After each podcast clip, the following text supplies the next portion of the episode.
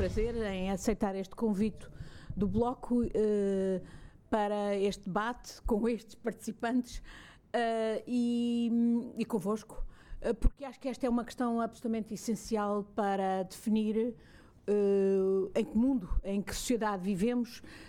que Europa temos, que Europa precisamos de ter. E eu não me resigno à ideia dos direitos humanos ao fundo. Acho que isso depende de todo e cada um de nós. Nós temos que lutar pelos direitos humanos, se calhar até temos hoje que encarar, lutar com meios que se calhar julgávamos que já estavam, estão ultrapassados, mas perante os perigos que efetivamente vemos por parte de populismos diversos, que efetivamente visam pôr em causa a democracia e os direitos humanos, ou até perverter a democracia exatamente para uh, atirar ao fundo os direitos humanos, é mais uma razão porque nós temos que nos mobilizar. E acho que nada é mais definidor desse combate do que justamente a atitude relativamente às migrações e, e, aos refugiados. E eu faço, obviamente, sempre a distinção entre refugiados e imigrantes, porque acho que em relação a refugiados, nós todos os nossos, todos os países do mundo e os, e os europeus em particular têm obrigações legais, além de morais, Uh, na base da, do direito internacional e, em particular, uh, da, da, da, Convenção das Nações Unidas de Proteção dos Refugiados, que é bom sempre lembrar foi feita para europeus a seguir à Segunda Guerra Mundial. Uh, ironicamente, para os cidadãos húngaros,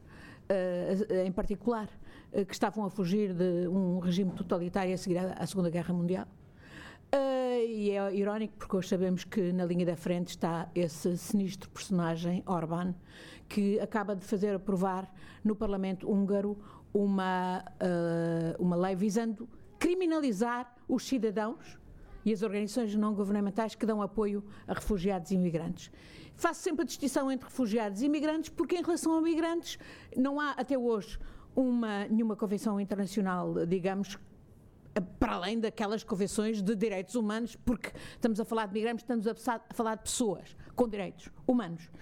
Uh, Lembro-me quando, uh, como funcionária diplomática portuguesa, que nos anos uh, 80, Portugal foi um dos países proponente de uma convenção internacional sobre os direitos dos migrantes. enfim, esse projeto nunca foi avante, embora houve, muita gente tivesse trabalhado, e lembro-me em particular da Maria do Céu Cunha Reco, que foi uma das pessoas que mais trabalhou nesse projeto, mas uh, exatamente porque em relação a migrantes, nós sabemos de que falamos. A maior parte dos nossos portugueses imigrados por esse mundo fora são migrantes económicos. É bom dizer isto, lembrar isto aos portugueses, lembrar isso aos racistas que estão aí, por aí, também na nossa sociedade, que se esquecem dessa verdade fundamental, é que a maior parte da diáspora portuguesa por esse mundo fora é migrante económico. E, quer, e saiu, muitos deles, uh, quando não havia Schengen, quando havia fronteiras puras e duras, e isso não foi impedimento deles saírem a salto através das várias fronteiras, clandestinamente, para chegarem àquilo que eles almejavam ter condições de dignidade, uma vida melhor para os seus filhos. Bom, Uh, acho que é importante dizer-se isto em Portugal, neste momento, e hoje falo agora até com bastante satisfação, porque quando eu e a Marisa estávamos a chegar, a aterrar em Lisboa para vir aqui a este debate, hoje uh, uh, estávamos a ter a notícia de que o governo português chegou-se à frente e uh, disponibilizou-se para receber os migrantes e refugiados, os migrantes, as, os naufragados uh, que foram salvos pelo navio uh, Lifeline, que estava aí também há, há, há, três dias, sem saber o que fazer com as pessoas que tinham sido salvas do mar.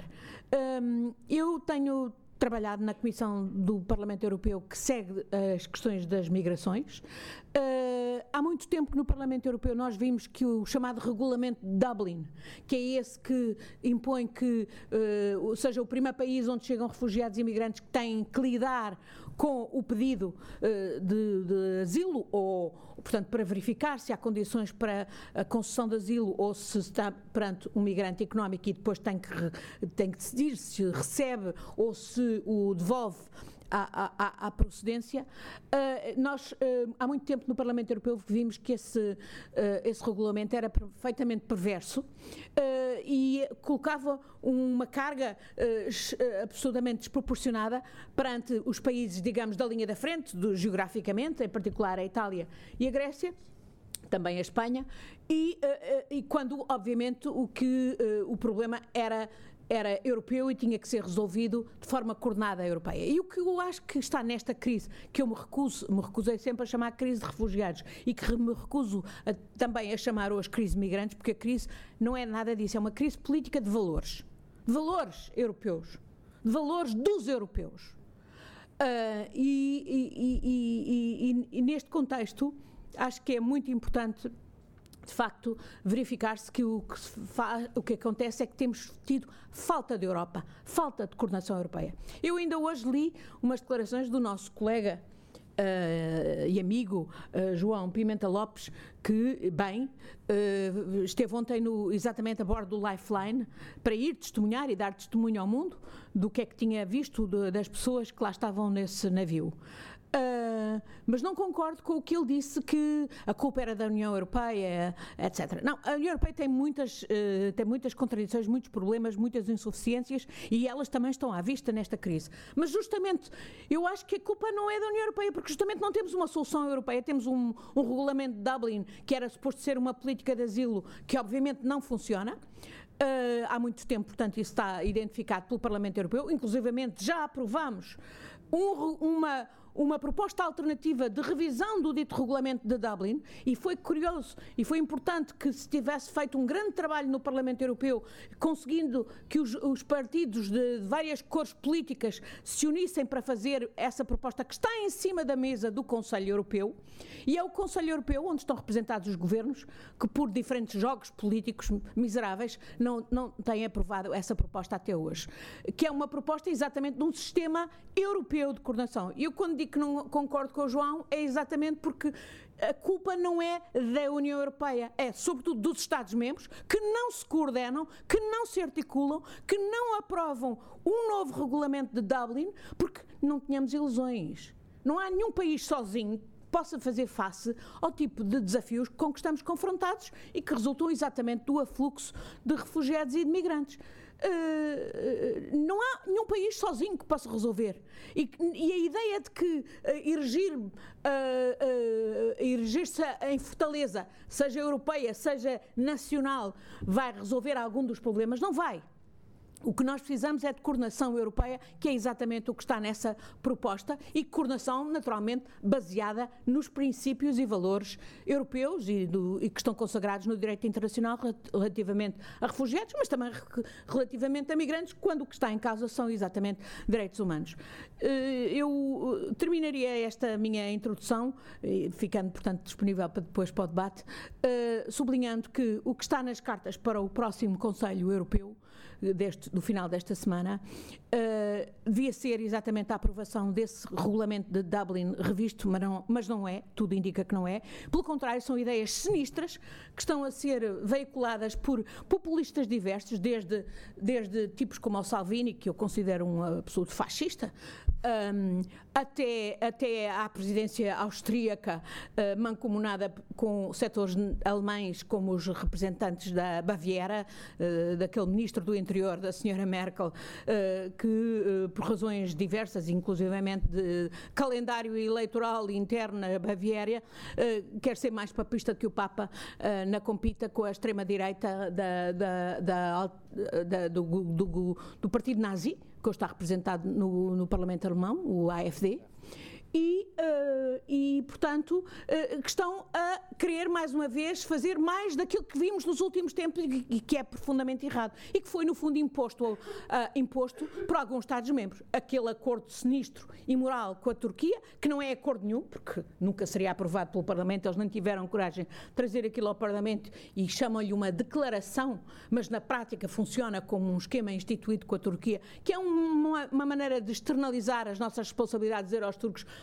tomem lá, controlem, não deixem as pessoas passar. A mesma coisa em relação à Líbia, isso foi a Itália no último ano que fez, de, uh, no fundo, uh, uh, fabricar a ficção de que haveria uma guarda costeira na Líbia. Na Líbia não há governo neste momento, há três governos e nenhum governa. E o que há é milícias, hoje autoproclamadas forças de, de, de costeiras líbias, mas que são milícias que controlam, que detêm, que torturam os migrantes, que fazem deles negócio. Hoje, um terço do rendimento da Líbia é de, de, de, proveniente do tráfico de, seres humanos. Isso são as máfias, as máfias do lado de lá e do lado de cá, que estão a ganhar com isso. E a Europa, o principal erro que até hoje uh, uh, fez por omissão foi justamente não abrir vias legais e seguras para qualquer pessoa, não sei, um nigeriano que se quer livrar do, do grupo terrorista, da, da, da pressão do, do, terrorista Boko Haram, ou um etíope ou um eritreu que se senta oprimido por regimes sinistros, a, a única maneira de uh, pensarem que podem ter alguma uh, chance de dignidade na vida uh, num país europeu é porem-se nas mãos das redes traficantes, porque não há alternativas. Há uma pequena alternativa que é a chamada diretiva do Blue Card, em que, do cartão azul, em que, no fundo, os europeus selecionariam as pessoas mais qualificadas, mas que é um setor, um nicho mínimo, digamos, de, de pessoas qualificadas, não, é, não responde minimamente às necessidades da imigração ou da, da, da do afluxo de pessoas eh, refugiadas. E, e, portanto, não abrindo vias legais e seguras controladas, a Europa está a dar um negócio às redes de traficantes. Esta é que é a verdade. Isto tem que ser dito. E, portanto, Uh, é sinistro que neste momento está no, para o Conselho, no, na, em cima da mesa, posto, uh, puxado, empurrado por esses partidos populistas dos italianos aos alemães com os austríacos que vão ser a próxima presidência, mas atrás do qual vão governos que se suporia que jamais alinhariam nessas posições e nem sei se são de direita, são de esquerda, basta-me que sejam decentes, que sejam democráticos, para não aceitarem, de facto, ir atrás dessas propostas. A ideia de plataformas de desembarque regionais que estão a querer vender para serem uh, feitas no norte da África, ou na, na Albânia, no Kosovo, na Sérvia, uh, para serem, como alguns dizem, centros de triagem de refugiados e imigrantes, de ver quem é que vai, quem é que vai aceitar e quem é que vai ser devolvido para os seus países de origem. Isso é absolutamente abjeto. É uma externalização das nossas responsabilidades, é uma subcontratação das nossas responsabilidades. Nós não podemos permitir isso. Acho que aqui, é exatamente aqui, que nós temos absolutamente de dizer aos nossos governos, a todo e qualquer um dos nossos governos, que é a linha divisória entre quem, de facto, é pela civilização ou é pelo regresso à barbárie.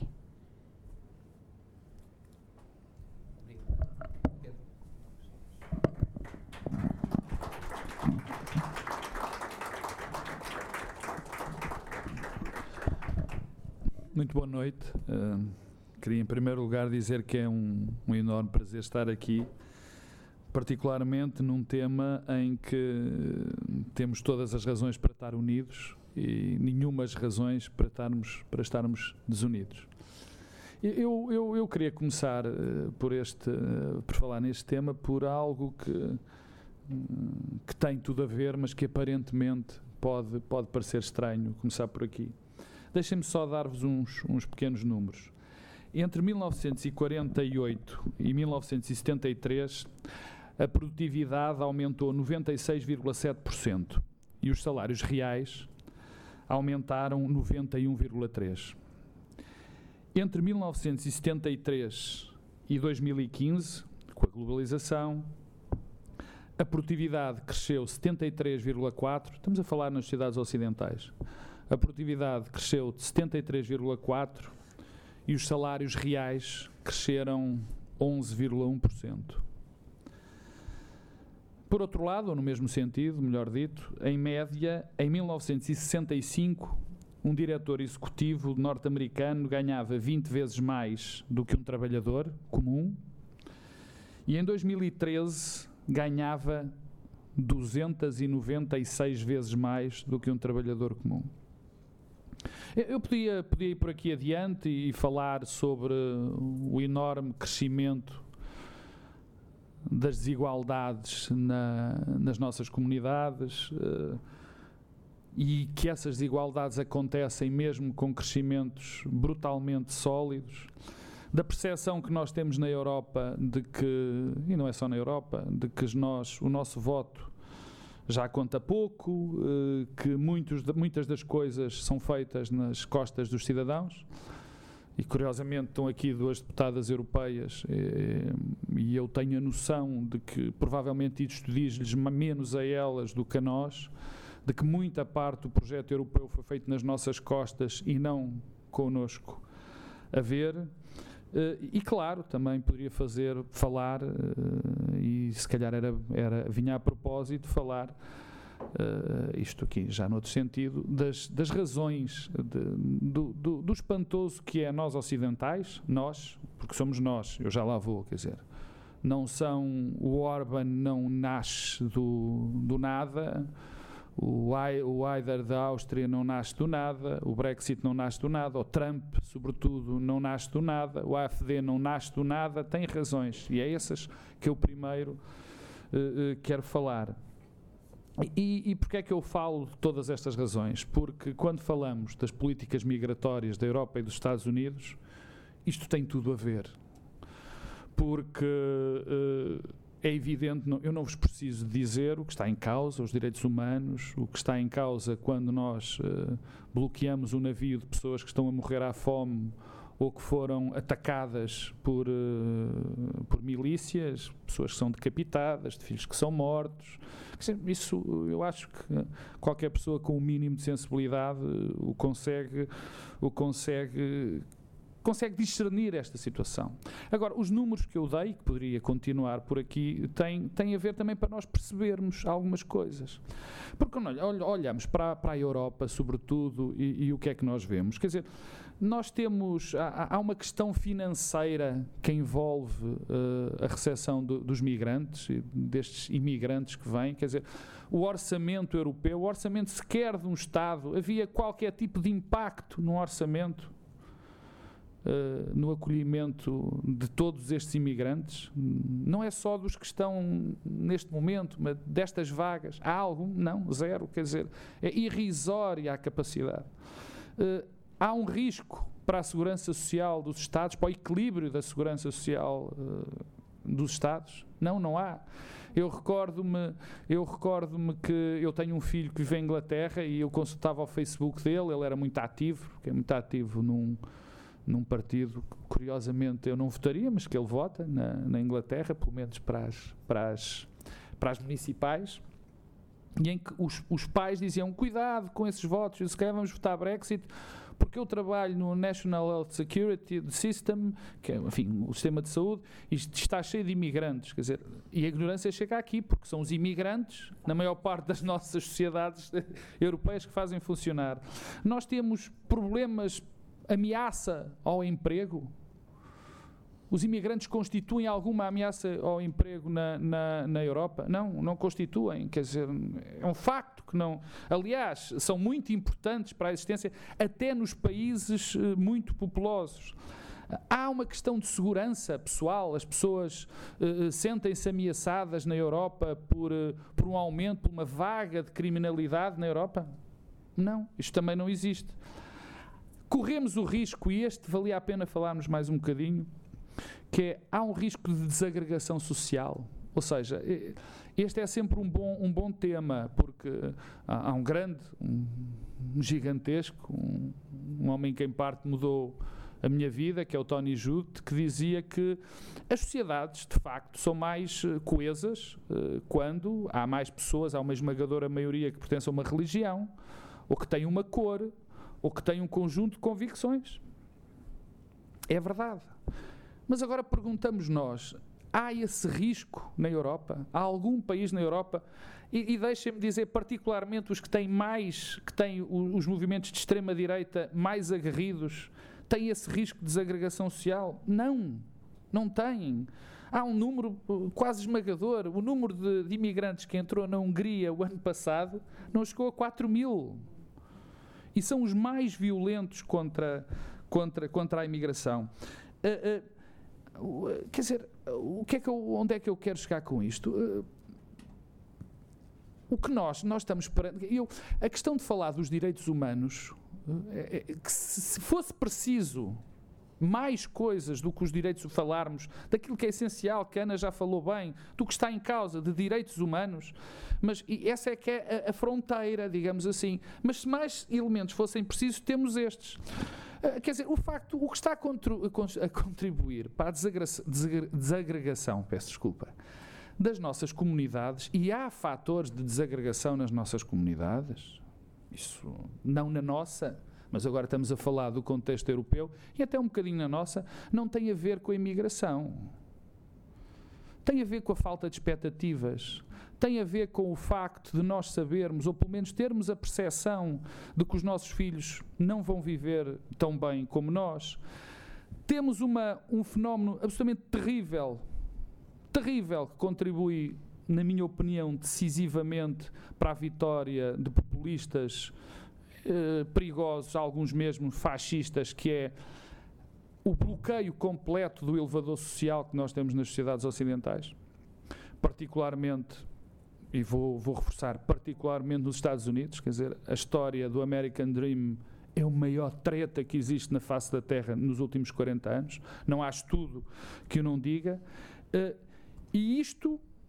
e isto uh, uh, é, é de facto o que está na base, só pode ser isto, na minha opinião,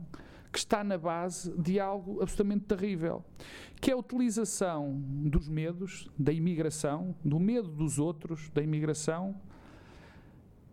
utilizando esse discurso não como central, é utilizado um discurso de anti-imigração como parte central de um discurso, mas para atingir outras coisas completamente diferentes.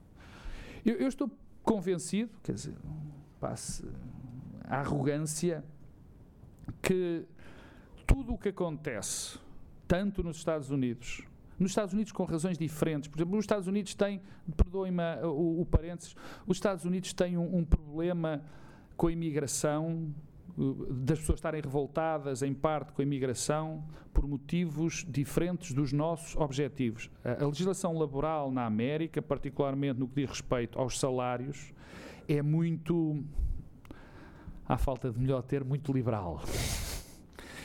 E de facto, o que tem acontecido com as vagas imigrantes é que os salários médios reduzem-se muito significativamente e, portanto, isso tem impacto direto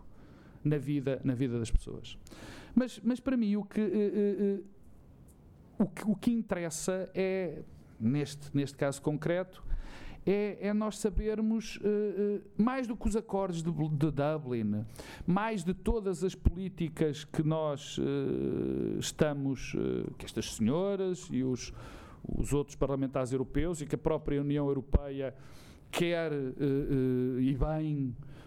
implementar para, para que haja uma maior defesa dos direitos humanos, para que haja uma proteção a essas pessoas, a esses nossos irmãos que vêm uh, de fora e, e, e permitam-me. Também era muito interessante, uh, até.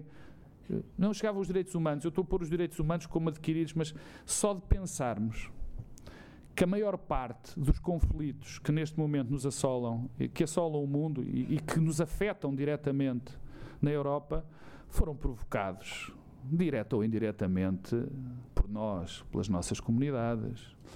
E não, só, e não, só, não foram só os conflitos armados, não, não preciso dar o exemplo da Síria e de outros parecidos. É também os problemas económicos. Nós não nos podemos esquecer que houve várias, vários movimentos económicos, movimentos entre enormes aspas, que resultaram no empobrecimento violento de zonas inteiras do nosso, do nosso do mundo onde vivemos. Quer dizer, até por aí,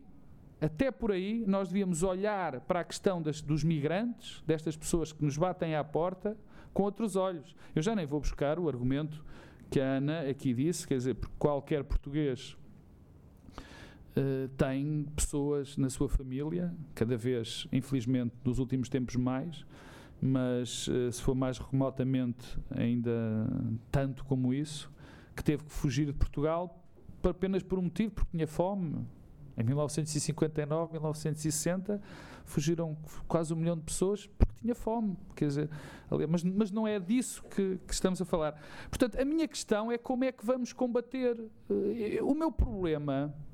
mais do que isto, perdoa-me a repetição, das políticas europeias, do papel da União Europeia, é como é que nós vamos combater dentro de portas, dentro de portas, o, o, este fenómeno da xenofobia, do ódio ao imigrante. E,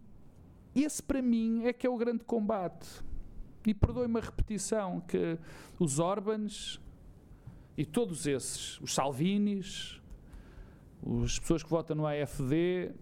eu não acredito, peço desculpa, que sejam todo um bando de racistas, de xenófobos, de pessoas que odeiam os imigrantes. São gente como nós. Gente, a esmagadora maioria como nós. E eu acho que quando nós fazemos. Eu, eu, eu farto-me de. Eu confesso a minha irritação quando vejo textos, colunas de opinião e, e tudo mais, dizendo agora, meus amigos, temos aqui uma fronteira, somos nós e eles. É o discurso mais perigoso, na minha opinião, que se pode ter. E eu comecei por falar das questões económicas, das questões da vida, das vidas das pessoas, para que nós percebermos que temos que ter outro tipo de aproximação a este problema. Se nós vamos uh, uh, uh, olhar para o outro, para essas pessoas como nós, como inimigos, para o nosso vizinho, não vamos chegar a lado nenhum. Quer dizer, isto, isto até é mau para nós, porque, quer dizer, a dada altura, todos aquilo que defendem, aquilo que a Ana ou que a Marisa defendem provavelmente em muitas coisas é muito diferente daquilo que eu defendo, deixam de ter lógica. E, portanto, nós ficamos, os que acreditamos na democracia nos direitos humanos de um lado, e os outros não acreditam em nada disso. Mais de metade dos votantes dos Estados Unidos uh, são pessoas que são xenófobas, querem muros, querem isso tudo. Será que o querem mesmo? Quais são as razões? E, e portanto, eu não sei quais são uh, uh, as melhores medidas. E aqui dávamos pano para mangas de como é que nós evitávamos mais desigualdade, como é que nós evitamos que as pessoas tenham medo do futuro, como é que nós evitamos que arranjemos esse bode expiatório chamado imigrantes, chamado os tipos que nos vêm roubar o trabalho a segurança. Eu, de facto, confesso, se calhar é por isso que não sou político, quer dizer, que não sei quais são as soluções. Tenho umas ideias, mas não sei quais são as soluções. Mas sei isso. Tenho a certeza, quer dizer, eu sei que há uma coisa que não vai resultar. É se nós continuarmos a olhar para todas estas questões económicas e sociais que eu falei como se não existissem. Sei também que erguer muros, quem ergue muros é o Trump, valha-me Deus, quer dizer, erguer muros entre nós e esses nossos irmãos, ou cidadão, ou concidadãos, ou seja, o nome que lhe querem chamar, que estão do outro lado, são pessoas que têm os mesmos, exatamente, os mesmos medos que provavelmente nós temos, nós provavelmente resolvemos-los de outra maneira. Dessa maneira, não, não, não vamos a lado nenhum. Portanto, eu percebo as preocupações europeias, eu percebo todas as ações que são primeiro que é preciso tomar, mas enquanto não formos à base e vermos quais são as reais preocupações, dos cidadãos, o que é que os preocupa e o que é que os faz optar por vias radicais, vamos entrar num caminho extraordinariamente perigoso. Vamos entrar no caminho do nós contra eles, vamos contribuir para que acabe a integração europeia, vamos contribuir para que cada vez nos fechemos mais nos nossos, nas nossas convicções, vamos, vamos contribuir para que falemos em circuito fechado.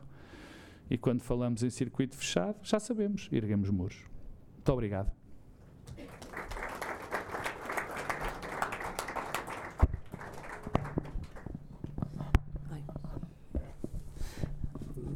Boa noite uh, a todos e a todas. Eu, eu, algumas das coisas que eu dizia já foram ditas, portanto, aproveito só para completar, uh, ou complementar, não é completar, não tenho que completar ninguém, como é óbvio, complementar algumas das questões que, que foram trazidas. Eu também creio que as raízes dos problemas que vivemos atualmente e que se traduzem num numa reconfiguração política profunda, e não digo partidária, digo política profunda do espaço que conhecemos uh, uh, na Europa, mas não apenas na Europa, em cada um dos países, têm, são raízes que são muito mais fundas e são raízes do ponto de vista, obviamente, das desigualdades, desde logo, são raízes que têm a ver, como já foi dito, com a falta de expectativas, uh, mas também com um vazio democrático enorme, com uma reprodução da pobreza, com essa incapacidade de dar resposta àquilo que são uh, as necessidades concretas das, das pessoas na sua, na sua vida cotidiana e isso, de uma forma ou de outra, tem ajudado a uma enorme reconfiguração do espaço político uh, na Europa e que se traduz agora uh, numa viragem uh, muito significativa, não à direita, mas à extrema-direita, com uma determinação profunda daquilo que é a linha política do conjunto, e por isso é que também vale a pena falar disso. Uh, e, uh, e, nós não podemos fingir que isto não está a acontecer. Eu creio que, infelizmente, os espaços que foram criados e que se deixaram vazios e foram ocupados pela extrema-direita na Hungria, na Polónia, na República Checa, na Eslováquia, na Alemanha,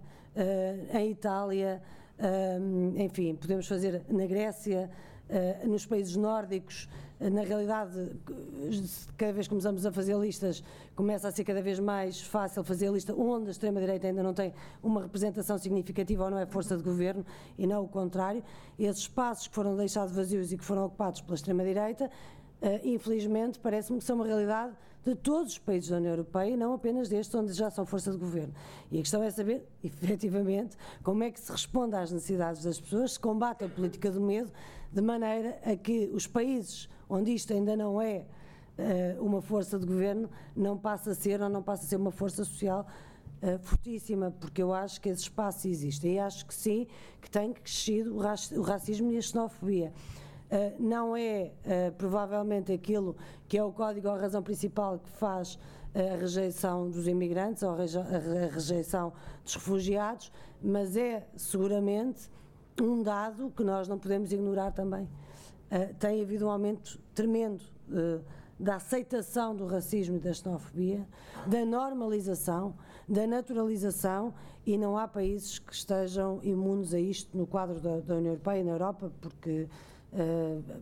para falar a partir desse contexto. Eu, eu, creio que também muito disto tem a ver com aquilo que foi, uh, tem sido o falhanço sistemático uh, ou tem sido uma linha permanente das promessas não cumpridas. E aqui não tem a ver exclusivamente, acho que todos os partidos políticos e todas as forças políticas têm responsabilidades, portanto não estou a pôr nenhuma de fora, mas creio que há tradições e as ditas famílias uh, uh, fundadoras da União Europeia e que se dizem herdeiras daquilo que é o projeto europeu, sistematicamente traíram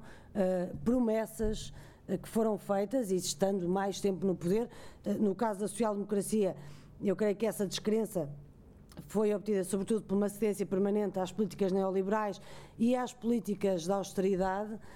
e uma cedência também grande em relação àquilo que eram as respostas fáceis num contexto de globalização, que foi uma globalização que se traduziu também em muita desigualdade, em muito dumping social, em muita, em muita desvalorização do trabalho, em muito desemprego e isso não foi tido com a devida atenção. No caso da democracia cristã, eu creio que essa cedência está a fazer-se pelo lado das migrações, precisamente pelo lado uh, do, dos direitos humanos, pelo lado dos ditos valores comuns de pertença a um espaço e que, uh, e isso é o que explica que hoje em dia, por exemplo, a maior família política europeia ainda, provavelmente vai deixar de ser, e não digo isto com nenhum regozijo, para que se perceba bem do que é que estou a falar, mas o Partido Popular Europeu convive perfeitamente bem com a permanência de um partido como o Fidesz, eh, de Orban, nas suas fileiras, e não só convive bem,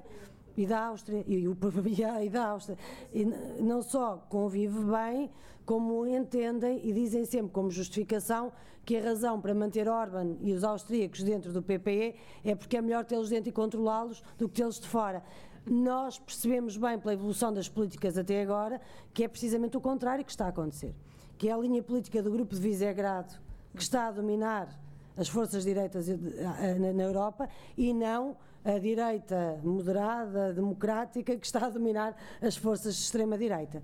E, de facto, eh, é dentro da, da, das, das, principais famílias políticas e dentro da incapacidade de outras famílias políticas em dar respostas alternativas que sejam convincentes que nós vivemos eh, esta reconfiguração profunda do espaço um, político e democrático e, obviamente, em projetos que são feitos não apenas nas costas dos cidadãos, eu diria intencionalmente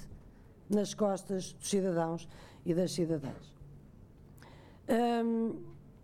eh, um exemplo muito evidente disto é o facto de a Hungria ter criminalizado há uma semana a ajuda humanitária e nós não termos ouvido nenhuma palavra de relevo a esse respeito.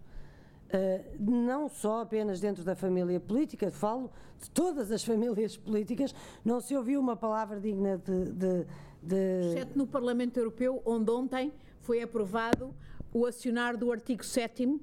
do Tratado relativamente à Hungria, por, por violação dos direitos fundamentais.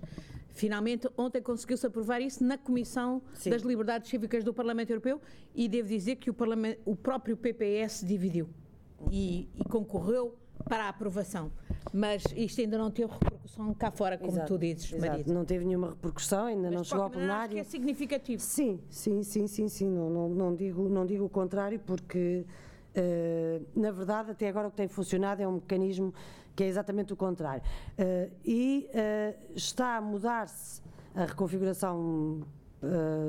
política e no caso da, da, da direita democrática, chamemos-lhe assim, não, não quero ser simplista, mas para percebermos bem do que é que estamos a falar, está a mudar-se a partir de dentro, pelos húngaros, pelos austríacos, mas também pela CDU alemã. O novo ministro do interior uhum. alemão é um susto e um perigo uh, com pernas uh, e têm poder, e têm poder de facto no Conselho. E depois, fora das ditas famílias políticas tradicionais, a influência que têm governos como o polaco ou o italiano neste momento, e são de facto influências importantíssimas e que normalizam, como disse, o racismo, a xenofobia e a política do medo. E normaliza-se, e por isso eu, eu creio que não sendo essa a raiz principal, também não podemos uh, subestimar o poder e a capacidade que existe de normalização e naturalização do racismo e da xenofobia. Se fizermos isso, estamos a dar um contributo para que ela se continue a normalizar e a naturalizar. E, como eu disse, eu creio que existem espaços em todos os países da União Europeia para que este fenómeno, uh, que espero que seja um fenómeno, mas infelizmente penso que não será tão fenómeno tão, tão rápido quanto isso, continua a, a, avançar. E para isso eu quero só dar mais alguns contributos para a discussão, que eu acho que nós vivemos num antro de mentiras e que precisamos de, de desmistificar e de, e de recusar essas mentiras. Um, e obviamente qualquer mentira para ser socialmente aceite precisa ter um bocadinho de verdade e é esse é que é o problema, mas é, é, fundamental, é fundamental nós uh, combatermos as mentiras que são reproduzidas diariamente por toda a gente e incluindo pelos meios de comunicação como se fosse uh, verdade e não é. A primeira mentira é a mentira da invasão, que estamos a ser invadidos. Não é verdade. Um, nós já temos fluxos migratórios e de refugiados há muito tempo tentar aceder ao, ao território europeu. É óbvio que temos que colocar aqui a exceção uh, da Síria, porque é um êxodo, é o maior êxodo da história da humanidade, que ultrapassou mesmo uh, o êxodo palestiniano, mas seja como for, no total, em valores globais,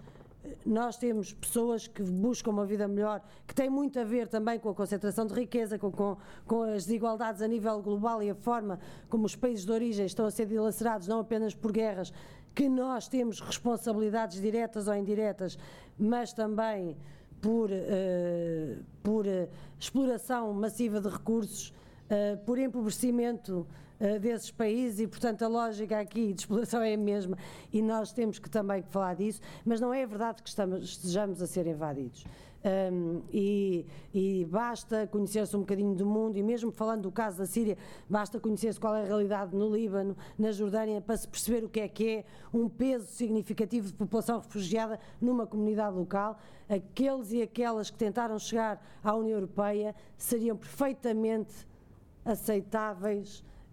no quadro de 500 milhões de habitantes, em 28 países, assim tivesse havido vontade política, não há, não houve e deixámos de ter, e agora está-se a tentar novamente, os polícias de fronteira. O que existe realmente são acordos vergonhosos, mas isso faz parte da outra mentira, são acordos vergonhosos com os países que fazem fronteira, seja no sul do Mediterrâneo, seja uh, no, no, do, do, outro lado, do lado leste do Mediterrâneo, mas isso faz parte da segunda mentira que passo, que é a dizer que os países uh, que fazem fronteira e com os quais nós fazemos acordos são países seguros e que, portanto, coisas como as plataformas de desembarque regionais ou a diretiva do retorno ou o Frontex como exclusiva, tendo como exclusiva missão ou quase exclusiva missão o, o repatriar, o, o, fazer devolver à origem quem tenta chegar à União Europeia, porque estamos a falar de países seguros, é mentira, não são países seguros. A Líbia não é um país seguro, nunca o foi, mas na realidade durante muitos anos disfarçou-se bem, porque fazia o trabalho sujo e os acordos com Gaddafi eram escondidos e, portanto, tudo para debaixo do tapete. Mas não é um país seguro, como uh, o Egito não é um país seguro, como a Argélia não é um país seguro e a Hungria, a Hungria, desculpa, e a Turquia não é um país seguro. E, na, e a Hungria também não, mas uh, agora queria falar mesmo era da Turquia. E, portanto, fazer-se o acordo vergonhoso, como disse a Ana, bem, com, como o que se fez com a Turquia, foi uma tentativa de se dar uma espécie de alívio à Grécia. E esse debate não é sobre a Grécia, eu tenho muitos problemas em relação às políticas que estão a ser seguidas da Grécia neste momento, mas foi uma tentativa de alívio, porquê? Porque a Grécia, com todos os problemas que tem, é na verdade o único país que nunca fechou a porta a um imigrante ou a uma embarcação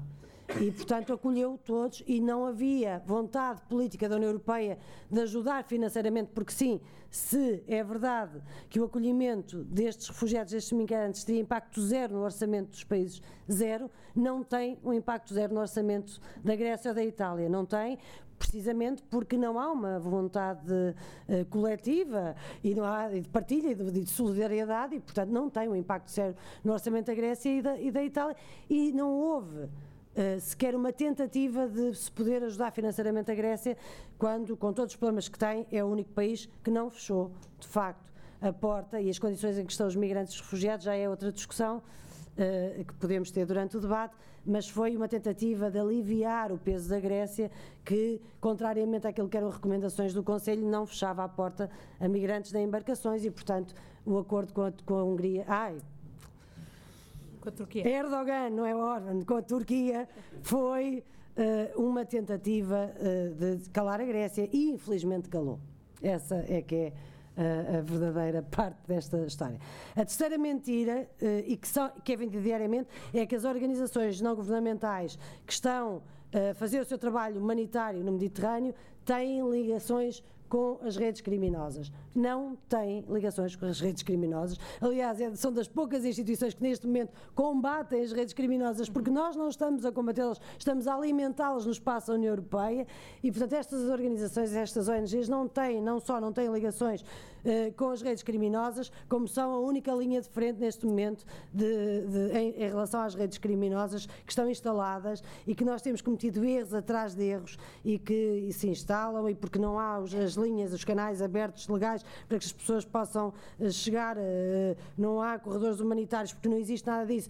porque muitas das medidas que foram adotadas são medidas que só agravaram, como por exemplo o abate dos barcos no norte da África, que não só se, não se abateram barcos nenhums de redes criminosas, mas abateram-se muito barcos de pescadores que dependiam deles para pescar e para ter algum rendimento. E portanto é isso o tipo de políticas que temos estado uh, e sim a alimentar as redes criminosas, que se não vierem por esse, se não chegarem por essa forma, essa forma chegam por outra seguramente, e um bom exemplo disso, aliás, é o PNR, o, o registro de passageiros, eh, que manteve essa vergonha de saber, ter, saber tudo sobre as nossas vidas, mas isentar os voos privados e os charters do registro uh, de passageiros. E nós sabemos muito bem que tem a ver com redes criminosas de tráfico de seres humanos, de fuga de capitais, enfim. E os governos muito coniventes, todos eles, com, com esses registros. A última mentira destas é é de que nós não estamos a infringir nenhuma uh, legalidade por não uh, cumprir o critério de solidariedade entre países na recepção de refugiados. Estamos, estamos a violar o direito internacional todos os dias. E, portanto, o que se está a fazer é, de facto, a fugir às nossas obrigações legais e esta coisa de se dizer que é uma coisa que cada país pode tratar a seu belo prazer, de facto é uh, uma violação completa dos acordos assinados do ponto de vista da proteção da vida humana e, de, de, de, e das nossas obrigações uh, legais. E, uh, e, eu creio que do muito que temos que fazer também é combater diariamente estas mentiras, porque as pessoas aceitam-nas e elas são transmitidas diariamente como se fossem verdades. infelizmente, o que nós estamos a recuperar é também uma normalização, é a minha última nota nesta introdução, é uma normalização de uma coisa que eu achava que já tínhamos sido de certa forma vacinados, mas não fomos, mas estamos a recuperar uma normalização de uma visão colonialista do mundo e a União Europeia, infelizmente, não está a, a combater nada disto, está a ajudar a essa recuperação de uma visão colonial uh, da forma como o mundo se divide. Aqui por União Europeia, obviamente, nós temos a obrigação, eu e a Ana, de ser um bocadinho mais finas na análise. A verdade é que o Conselho e seus governos estão a bloquear tudo isto. Eu não, tenho, não tendo a estar em linha com a esmagadora maioria, maioria das coisas que são aprovadas no Parlamento Europeu nestas matérias, mas é injusto e é pouco sério eh, não dizer que o Parlamento Europeu já há muito tempo que aprovou a revisão de Dublin e não sai do Parlamento porque os governos não o permitem.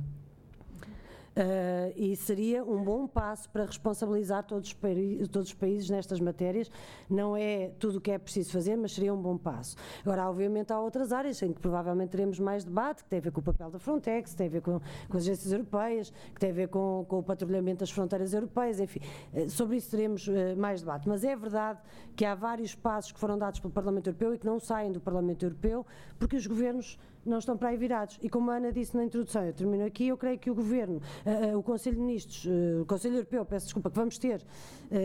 amanhã, não, depois da manhã e no dia seguinte, que tem um documento que já foi revelado, já houve uma fuga desse documento, uma proposta de, de Juncker para ser discutida pelos governos, é provavelmente das coisas mais vergonhosas e a última que precisávamos neste momento para debater uh, migrações, porque a proposta que vai estar à discussão é esta maravilha das plataformas de desembarque regionais, lá está, para devolver à origem, ou para criar em países outros, como a Sérvia ou a Albânia, ou seja o que for, uh, campos. De, e de internamento, exatamente, vamos ser simpáticas, é assim que lhes chamam, campos de internamento, é a revisão da diretiva de retorno, não no bom sentido, mas no mau sentido, é um reforço dos poderes da Frontex, também não no bom sentido, mas no mau sentido. E, portanto, é isto que está em cima da mesa como uma teórica resposta democrática da União Europeia Democrata que se opõe, que se opõe aos Salvinis e aos órgãos deste mundo não é uma oposição real, é uma incorporação dentro da política oficial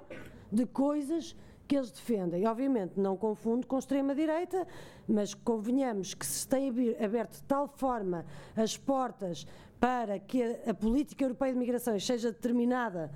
por estas linhas uh, de orientação política de extrema-direita, que eu sinceramente espero uh, que haja governos que tenham coragem de vetar documentos desta natureza, porque se o veto serve para alguma coisa no Conselho Europeu é para quando estamos em situações como as que estamos neste momento. Eu sei que não há nenhum país na União Europeia que tenha capacidade ou autoridade moral de dar lições a outros nestas matérias, mas ainda assim, ainda assim, há países que têm responsabilidades de não deixar passar estas medidas uh, no quadro da União Europeia. E eu referi mais à União Europeia do que aos Estados Unidos, mas guardo isso para o debate, porque já estou a falar há mais tempo do que eu queria. Muito obrigada.